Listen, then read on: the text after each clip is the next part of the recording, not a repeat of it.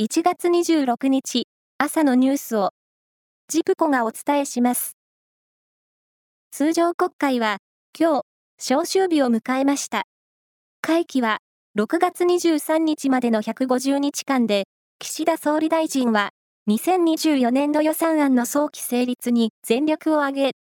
野党は自民党派閥の政治資金パーティー裏金事件を徹底追及する方針です。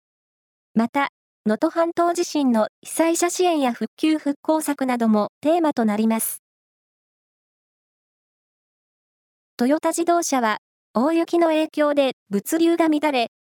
部品の確保に支障が出たとして、昨日、愛知県と三重県の5つの工場の合わせて8つの生産ラインで稼働を停止しました。今日はいずれの工場でも稼働を再開させる方針です。発がん性などが指摘される有機フッ素化合物の健康への影響を評価している内閣府の食品安全委員会が、人が1日に摂取する許容量として、これまで暫定目標値の検討で採用されたのと同じ水準を示す方向であることが分かりました。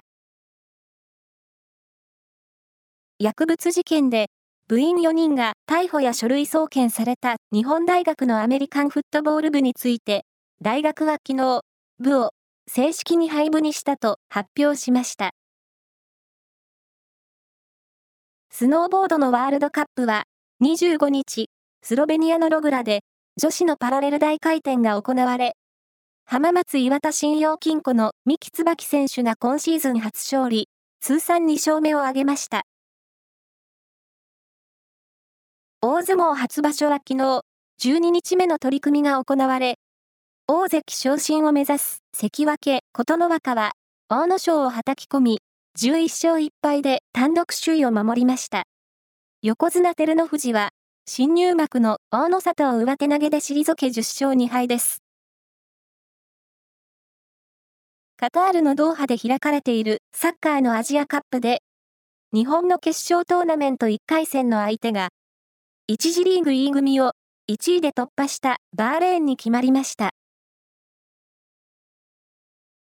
3月18日に開幕する今年の選抜高校野球大会の出場校32校を決める選考委員会が